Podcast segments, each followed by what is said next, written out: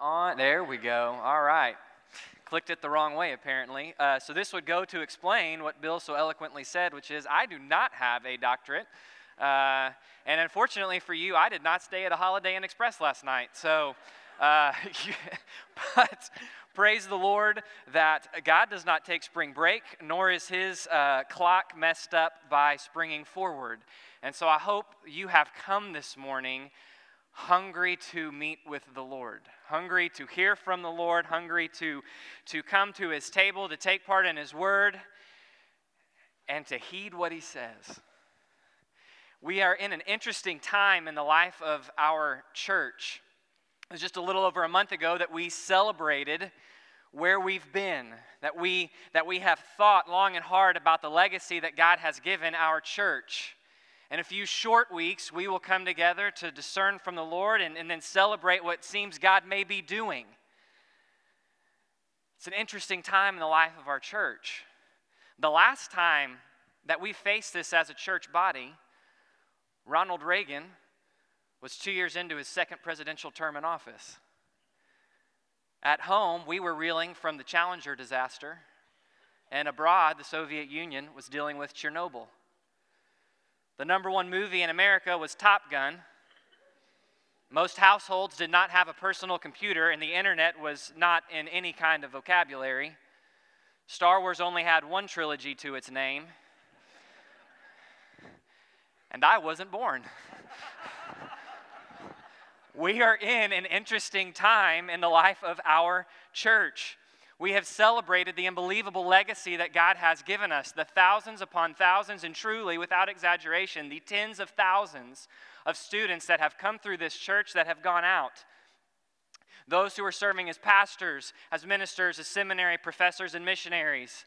Those who fill everything from corporate boardrooms to hospitals to civil services to school classrooms and everything in between. God has granted us an unbelievable legacy where disciples have been made. And there's an excitement and a buzz at wondering, at dreaming, at praying, God, what do you have for the future?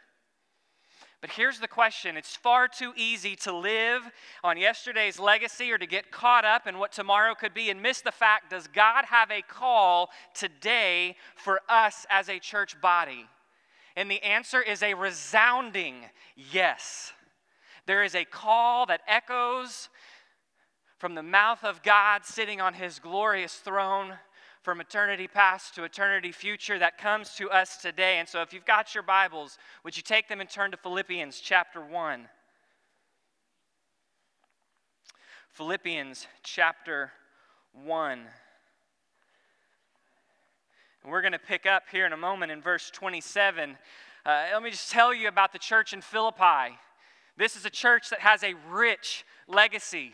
This is the first church in Europe. The first converts in Europe formed the first church. We see that in Acts 16. They were quick to follow the Lord, they were quick to pick up in ministry, they were quick to make disciples. We see the beginning of chapter 1, Paul is thankful for them because they have, unlike any other church in Paul's ministry, the Philippians have partnered with him in taking the gospel. They have ministered to him is a church with a rich legacy.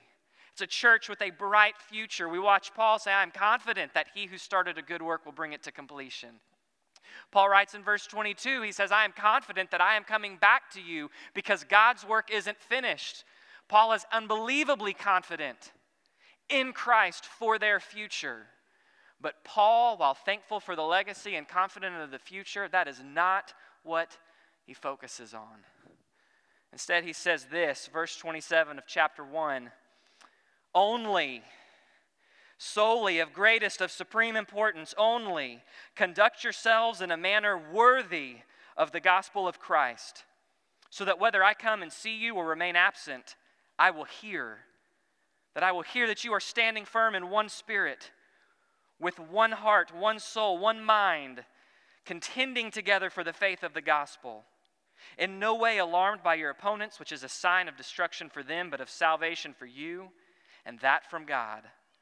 For to you it has been granted, for Christ's sake, not only to believe in him, but also to suffer for his sake, experiencing the same conflict which you saw in me, and now hear to be in me. He writes them and he says, Only this one thing above anything else of greatest importance, there is one thing that I want to hear, one thing that I want to see, and that is this that you live out your citizenship well.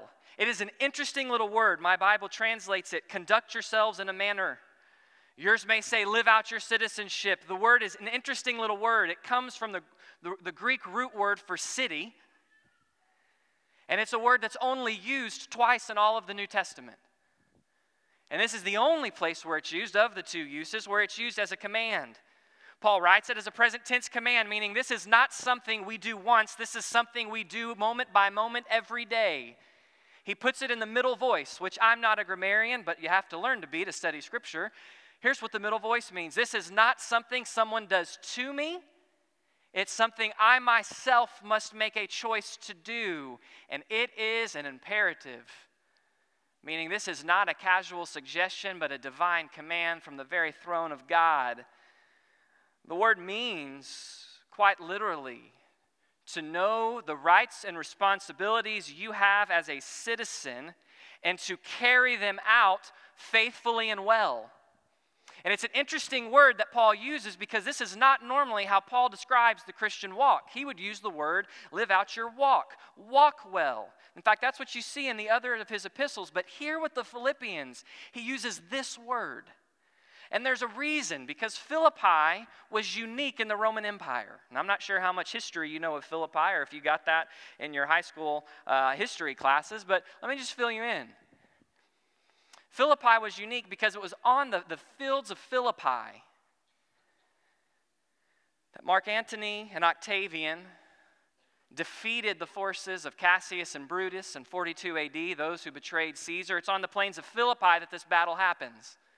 Because of this, uh, they, they set up a colony there, and many retired soldiers and veterans moved there. And shortly after this, the, the, the, the colony of Philippi was given and granted full Roman citizenship. Because if you lived in the Roman Empire, you may be a Roman citizen in the way that we think of it, right? You're under the government of Rome, so therefore you're a citizen. But that's not how it worked. You are not a Roman citizen unless you lived in Rome of Roman descent or you happened to be given it in some kind of a unique way, like the colony of Philippi. If you were not a citizen, you had no rights. And that might be hard for us to understand in modern geopolitical world where where even those who aren't citizens, those who are guests, those who are in, there are certain rights we try to protect. You did not have that in the Roman Empire. So the right to vote, the right to stand for office, the right to make legal contracts and own private property, the right to have an official marriage, the right to immunity from some taxes, the right to sue, the right to legal trade, the right to appeal to a higher court, and in that being protected from the worst and harshest forms of punishment that could be handed out, including crucifixion. You had the right for death sentences to be reduced to simply exiles. You had the right to appeal directly to Caesar. To have Roman citizenship gave you unbelievable rights and came with it responsibilities to protect and walk out Rome. We get this. This is not unusual. As Americans, we have rights and responsibilities. You exercised some of them Tuesday if you went and voted. We're proud. America is proud. It always is interesting when you hear people who live overseas. I had a missionary student who uh, lived in England, and he said, Yeah, anytime I get on the subway and I see American tourists, I change my accent because American tourists are loud and proud. Americans love America. Of that, we're Texans. Texans love our state. We have a fascinating state that we're proud of.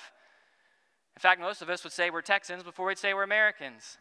And more specifically, here we get this because we live around a university that is known for its rich tradition and commitment. And Aggies don't lie, steal, or cheat, or tolerate those who do. We understand this word that when you are identified as part of a group, there are rights and responsibilities that come with it. And what Paul says to the church in Philippi is he says, Conduct yourselves, live out your citizenship worthy but to what is he referring? He's not referring to being good Roman citizens. He's saying, live out your true citizenship. Your citizenship that in chapter 3 he will say you are citizens of heaven. You see, for you and I, we are not primarily Americans. We're not Texans, we're not Aggies. If you are in this room and you are in Christ, then you and I are sons and daughters of God. We are co heirs with Christ, we are filled with the Spirit. Our citizenship is in heaven, and we are ambassadors of the new Jerusalem that is coming. And there is a way of life that is befitting a son and daughter of God whose citizenship lies in heaven. And that is what Paul calls us to in this moment to walk worthy, to take the rights and responsibilities that you and I have been given as children of God, and to walk in a manner that is suitable of one who has been given those rights and responsibilities. Just give this is by no means an exhausted list, but I try to just come up with a small list of what are our rights and responsibilities. One, we have the right to be children of God, but as many received him, to them he gave the right to become children of God. How do we become children of God? Because we have the right to adoption. For you have not received a spirit of slavery leading to fear, but you have received a spirit of adoption, by which we cry out, Abba, Father. And in Rome, a biological child could be disinherited for any reason, but an adopted child could not be disinherited for any reason. And I have been adopted by the blood of Christ. I have the right to boldly approach. Hebrews 4. We do not have a high priest who cannot sympathize with our weaknesses, but one who's tempted in all things as we are, yet without sin. So, in light of this, let us draw near with confidence to the throne of grace. The right to an intercessor. Romans 8, the same way the Spirit helps us in our weakness, for we do not know how to pray as we should, but the Spirit Himself intercedes with us with groanings too deep for words. And He intercedes for us according to the will of God. And A few verses later, it says, Who is the one who condemns? Christ Jesus, who was raised, who is at the right hand of God, also intercedes for us. 2 Corinthians 1, verse 20 says, As many are the promises of God in Him, they are yes, because He is our Amen we have the right to all of the promises of God in Christ. We have unbelievable rights. Are you confident of the rights you have? Do you know the rights you have in, in Christ? And understand that those rights are not rights because you and I feel them, they're rights because the blood of Christ says they are true. We have responsibilities. 1 Peter 1 says this You shall be holy as I am holy. So, as obedient children, do not be conformed to your former lusts, which were yours in ignorance, but like the Holy One who called you, be holy in all your behavior. We have, a, we have a responsibility to live out the holiness God has given us. We have a responsibility, he'll say later on in the next chapter, to work out our salvation with fear and trembling. We have a responsibility to work out our salvation as it is God who is working in us.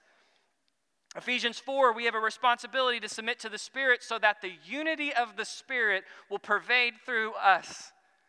We have a responsibility to be built up for ministry, also in Ephesians 4. We have a responsibility to take the gifts God has given us, the spiritual giftings, and use them in the body. 1 Corinthians 12, but each one is given a manifestation of the Spirit for the common good. Galatians 2 says we have a responsibility to bear each other's burdens. And Matthew 28 says this that you and I have a responsibility to go and make disciples of all nations, baptizing them in the name of the Father, the Son, and the Spirit, teaching them to observe all that He has commanded us. And behold, He is with us to the end. We have rights and we have responsibilities that God has given us. The question is do we embrace them? The question is, what do I deem as worthy? And if I look into my life and I find that there is some portion of my life where I am not suitably, rightly walking in the rights and responsibilities that I have been given as a citizen of heaven, then it means that I have deemed me and my pleasures as more worthy than the king. We have rights and responsibilities to live as citizens of heaven.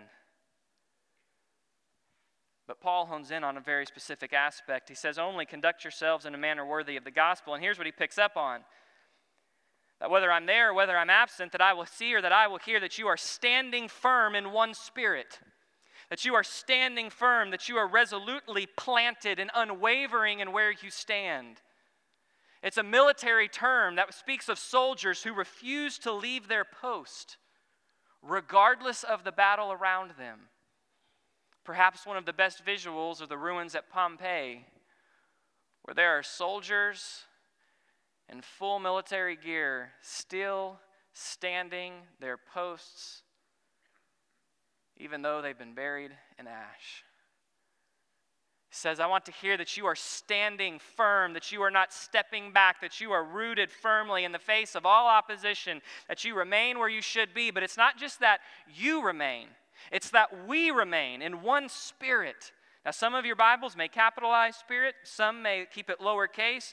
Here's what's meant there it's a phrase literally in one spirit, and it's the idea that you and I would have a, a unity of purpose that there would be a unity of purpose in us as a body standing firm, unwavering. That as the world, as culture, as the enemy lobs missiles that rain down against our shields of faith, that we don't step back, that we stand firm.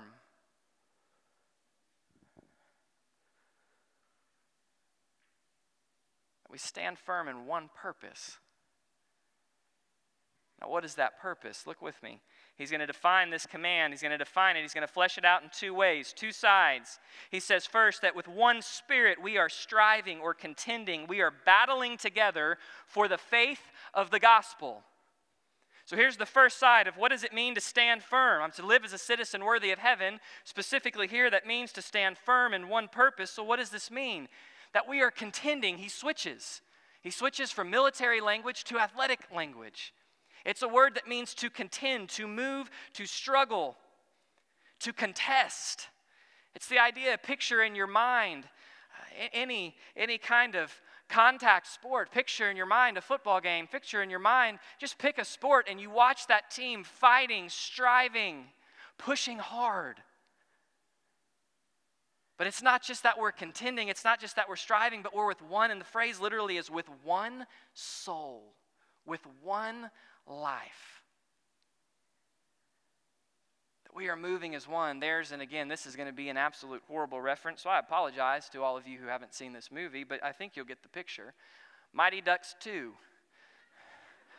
They're, they're training for the Junior Olympic Games and they bring on these other players and they're not unified. And so the coach takes all of the players on the team, there's about 15, they're in their pads, they're in their skates, they're on the ice, and the coach ties a giant rope around all of them. And he says, You have to now skate around the rink. Of course, the problem is they all start going every which direction and they can't move and they keep falling. And the point was they had to learn how to become of one heart, of one mind, of one life, and move as one. That's what the command is here that you and I to stand firm in one purpose means that you and I come together as the body of Christ, that there is one life, there is one soul, and we move, that we contend. And what are we contending for? We're contending for the faith of the gospel. We're not simply trying to take a defensive posture that says, well, I'll stand firm and believe what's true. No, we are seeking to go out, to take the message of hope, the message of the gospel that Jesus has come, that he has died in our place, that he has risen, that there is hope, there is life, there is restoration to what you and I and every other human being has been made for. To sit at God's table, to look him in the eyes as a son and a daughter. What every human heart cries out for, we are to contend and to strive. It's for the proclamation of the gospel. And just I, I did some numbers. I work with our college students, obviously. There's about 80,000 college students in our city. If you were to be, and some of you have heard me use this, if we were to naively assume that on Breakaway's largest night, which is usually the beginning of the year, that every student who shows up knows Christ personally, then we would assume there's about 10,000 students who know Christ. Realize what that means. There are 70,000 18 to 23 year olds in this city who do not know Jesus Christ. We have, over, we have around 7,000 international students. And at least seven of the top 10 countries that we receive students from, it is illegal to be a Christian in. Yet most of these students will live their entire time in the States and never step foot inside the home of an American. The lostness among our college students is great, but I went even bigger and I said, How many people live in Brazos County? Well, it's estimated there's about 230,000 people living in Brazos County. Now, I'll spare you how I came up with this figure, but I began to process through what, as far as the, the Bible believing, gospel centered, gospel proclaiming churches in town, how many people are showing up for worship on a weekly basis. Came up with about 15,000. That means, lest we think that we live in a reached community, that means more, that means about one out of every 11 people you come in contact with, only one knows Christ. Church family, we have a vast mission field at our front door. And we haven't even talked about, we've only talked about our Jerusalem, not our Judea, Samaria, and the ends of the earth. And God has not called the pastor of the church to reach the community, He has called us the body he has called you, the kids in this room, He's called you to contend for the faith of the gospel in your schools. Students, as you go out this week in Jerusalem Project, He's called you to contend in one life for the, face, uh, the sake of the gospel. College students, He's called you. Single adults, married adults, parents of children, empty nesters couples without children, young adults, legacy adults. He has called us. It is His call to us to go out and reach. So, when is the last time that we shared the gospel? Or let me ask what I asked our students last week.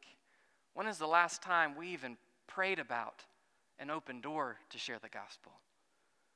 When is the last time I paid enough attention to who my neighbor is or who my coworker is to realize they don't know Christ, and I have been on my knees praying hard for their salvation. See, I worry many of us, we don't do it, but even bigger than that, we don't even desire to do it. Because we have lost sight of standing firm with one purpose. Instead, perhaps we come and we believe the purpose of the church and the purpose of God is to make me feel better. Perhaps the purpose of God is to guide me through hard decisions instead of realizing that the purpose of God and us as a church is to go out in one life, and we can't go out in unity. Listen, there is not unity because we simply come together and act nice and say we agree. That is not biblical unity. In fact, the phrase unity, it's unity of the Spirit, meaning unity which only the Holy Spirit can produce. So, how do we as a body be a unified body? When you and I as individuals submit to the Holy Spirit, submit to His Word, to His ways, to His will, when you and I as an individual submit to the Spirit, and when I do that, and when you do that, what the Spirit does is He brings unity. And in one life, we contend, we struggle side by side for the faith of the gospel. Because this is what it means to stand firm with one purpose, but it's not just contending for the faith of the gospel. Look in verse 28 in no way alarmed, in no way startled. It's a word that refers to a group of horses that are spooked and run off in no way spooked, in no way allowing yourself to be intimidated by your opponents. For those in Philippi, they lived in a city that was passionately Roman. Everything about the culture of Philippi would have been, would have been in opposition to the culture of heaven. It would have been a culture of great sexuality. It would have been a culture of, of, of emperor worship in the highest. It would have been a culture that did not care for the poor. It would have been a culture that was all about Rome in every way opposite a culture that's all about Christ. Likely the Philippians would have faced mob violence as, as, as Christ took hold, as they, as they stood firm, as they took hold of the rights and responsibilities of heaven, as the holiness changed their lives and they walked in a new way, as they reached out to the poor, as they took the gospel and they contended side by side together in one, one life, one soul, one heart going out, they would have faced mob opposition. And make no mistake, church family, when we as a church family submit to the Spirit, when we as a church family rise up in the unity that the Spirit gives, when you and I as a church family choose to stand firm on the Word of God, not willing to move an inch, when we are united in one purpose to go out and contend side by side for the gospel, make no mistake, we will face opposition. It is going to happen. There is no way around it. And the command here, the part of standing firm, means that when it's happened, we don't act surprised or scared or startled.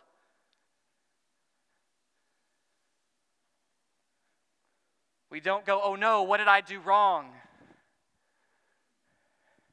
We don't, when we make a choice to follow Christ, when we make a choice to stand for what's correct, we don't walk out and go, wow, this loneliness that I feel because I won't go out with my coworkers and engage in behavior unbefitting a, a follower of Christ. This loneliness, what's wrong? Nothing's wrong.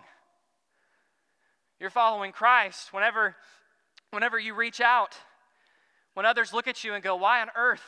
Why on earth would you not have your children in every possible sports activity? Why would you ever choose to put limits, especially limits so that they could be a part of the church body? Why would you choose to not take your finances and, and, and, and use them all upon yourself? Why would you give? Why would you take a compassion child and sponsor? Why would you, when you and I take up, we will face opposition. And when you and I open our mouths and speak the gospel, we will face opposition. It is coming. But we can face it unalarmed. And by facing it unalarmed, it says this is a sign. The fact that you and I can face it unalarmed, the fact that you and I can make a choice to, to stand firm and not give back, this is a sign. It's a sign of the destruction of, our, of, of the opponents of the gospel. It's a sign of our salvation. And, and I wrestled hard with this phrase even up until last night about 10 o'clock. And then finally, it hit how I could best explain this. There has never been a group of people in the history of the world more consistently and persistently persecuted than Christians. There is no reason that the church should have survived the Roman Empire. Yet look around you today. We're still here. The Roman Empire is not. Go back, it's small. Churches aren't huge in Germany. But the Nazis aren't there, the church is. Go out to some of these nations where, where there are unbelievable persecution. Take maybe the worst, North Korea. The governments may be there, but they haven't been able to snuff out the church. You see, we survive, we persevere as the church, though we may suffer, but we survive because our salvation is from God. So we cannot be intimidated. We can choose not to be intimidated. We can be sure because it is God who saves us. And not only this, but look lastly here verse 29. Because we have a transformed understanding of suffering. For to you and I, it has been granted. That word literally means to you and I, it has been given as a gift of grace and divine favor to suffer for Christ's sake. Let me pitch this in a different kind of question. How do you know if God has blessed you? How would you answer that question? If I asked you, how do you know if God is blessing your life right now? How many of you would say, I know He's blessing my life because I am suffering for the cause of Christ? See, I'm afraid many of us, we would theologically reject the prosperity gospel of health, wealth, and prosperity, but I fear that for many of us, and the way we relate with God, when the hardship comes, when opposition rises up, we say, God, what's wrong? Instead of saying, Wow, God, you have favored me. I am suffering for your sake. I have stood up for what is true. I have stood up for what is right. I have stood up and contended for the sake of the gospel. And now there is opposition, and this is a sign of your favor. So when you face the loneliness for not going out, this is a sign of God's favor. When you face the people who think you strange for valuing the values of Christ and not the values of the world, and you deal with that animosity, this is a sign of divine favor. When you are assaulted verbally, or let's say one day physically, because you have opened your mouth to preach the gospel rightly, this is a sign of divine favor. It's not because suffering in and of itself is good. Suffering comes because we live in a sinful and broken and evil world.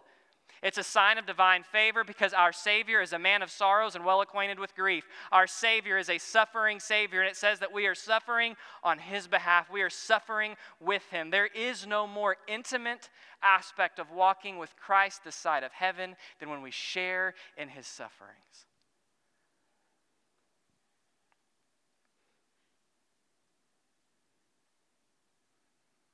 This text has used athletic imagery, so let me just use this. If you're playing a sport, what players suffer the most in a game? Not the ones riding the bench. The players that suffer the most are the players who are favored. Why are they favored? Because they've been put on the field.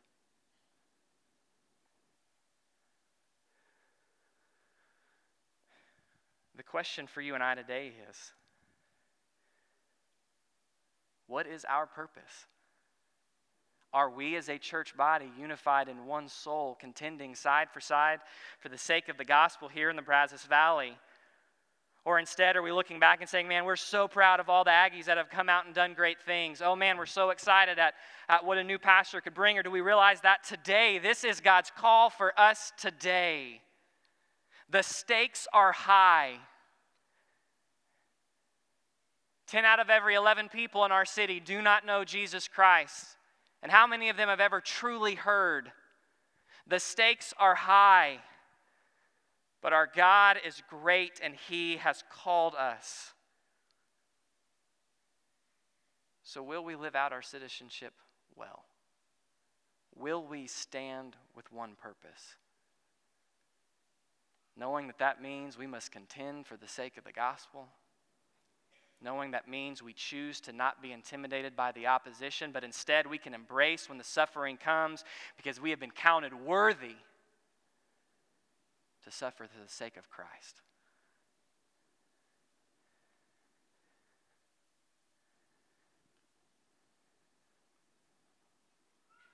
Where are we today? Let's pray.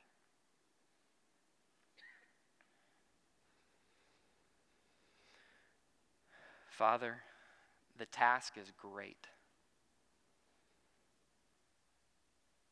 The call is clear. And Holy Spirit, for those of us in this room who are yours, you enable us to go do it. So, Father, find our hearts responsive. God, where our purpose is not aligned with your purpose. Holy Spirit, where we are not in submission to you. So, Spirit, that means if one of us has wronged someone else in this room, you tell us clearly to get up and go, go take care of it. And then it's time of invitation. If that's the case, may we do it. For those of us whom you've laid someone to encourage on our hearts, may we get up and go encourage. For those of us, God, maybe there's something internally where we are, we are walk, walking in submission with you, Father, may we deal with that with you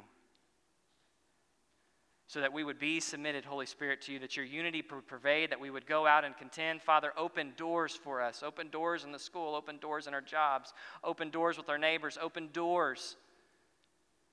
God, make us bold, help us see, and do a work that only you can do in our city. Father, thank you for the call that you've given.